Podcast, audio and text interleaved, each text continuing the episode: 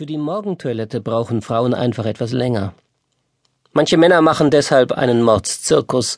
Sie ereifern sich und lassen ihrer Ungeduld freien Lauf durch Schmähungen und tätliche Angriffe auf alles, was ihnen in die Quere kommt. Aber hilft es denn, vor Ungeduld gegen die Badezimmertür zu treten oder damit zu drohen, schon mal alleine loszugehen, in der Hoffnung, damit die Wartezeit zu verkürzen? Macht das die Sache nicht bloß immer schlimmer? Die Wartezeit schwerer erträglich? Statt sich einfach hinzusetzen und locker zu bleiben, bis die Zeit reif ist. Neben der Fähigkeit, korrektes Norwegisch zu schreiben, ist das eins der wichtigsten Dinge, die das Leben mich gelehrt hat. Ich saß bei Helle in der Küche und horchte auf das laufende Wasser im Badezimmer. Ging ich nicht recht in der Annahme, dass sie gerade dabei war, sich die Haare einzuseifen? Dass sie das lebensspendende Shampoo mit kräftigen Fingern in die Kopfhaut einmassierte. Darauf würden das Spülen und die Pflegekur folgen, und dann wäre der Rest des Körpers an der Reihe. Die Uhr an der Wand stand auf halb neun.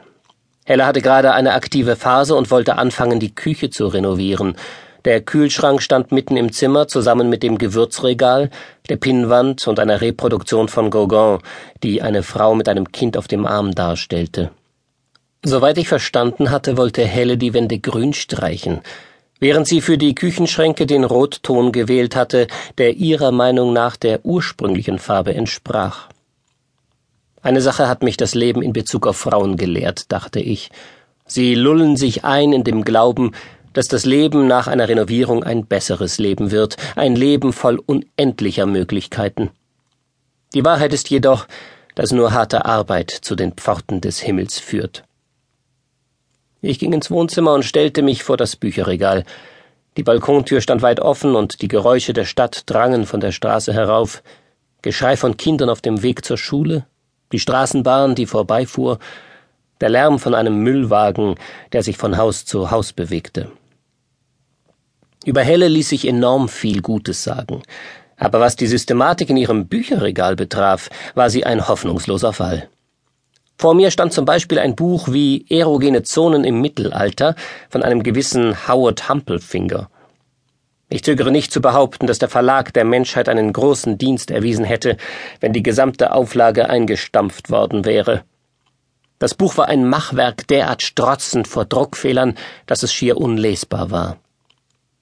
Helle hatte darauf bestanden, es neben dem Wörterbuch des Riksmål einzuordnen, das sich jener Sprachform unseres Landes widmet, die aus unserer dänisch-norwegischen literarischen Tradition hervorgegangen ist, so als wäre das eine ganz natürliche Sache, so wie Butter aufs Brot zu schmieren. Das Riksmål-Wörterbuch der Norwegischen Akademie für Sprache und Literatur ist ein fantastisches Hilfsmittel.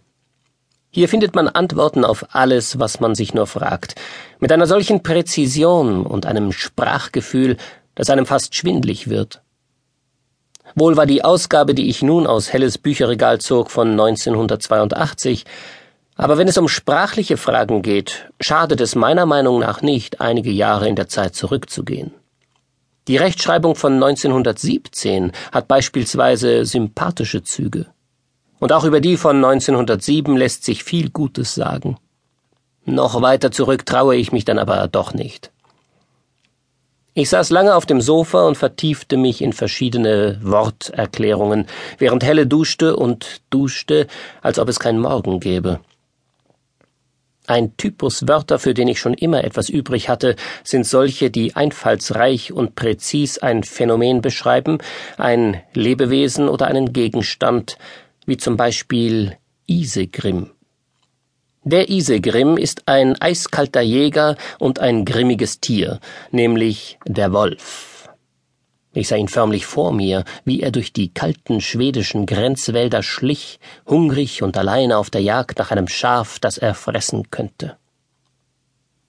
Die Dusche wurde abgestellt, und es war einen Augenblick lang still. Was passierte nun? Salbte sie sich mit der mystischen Creme, an der ich immer schnupperte, wenn ich in ihrem Bad war? Oder war jetzt Zähneputzen dran? Ich stand auf und ging einige Schritte in Richtung Badezimmer. Die Tür sprang auf, Helle kam heraus mit einem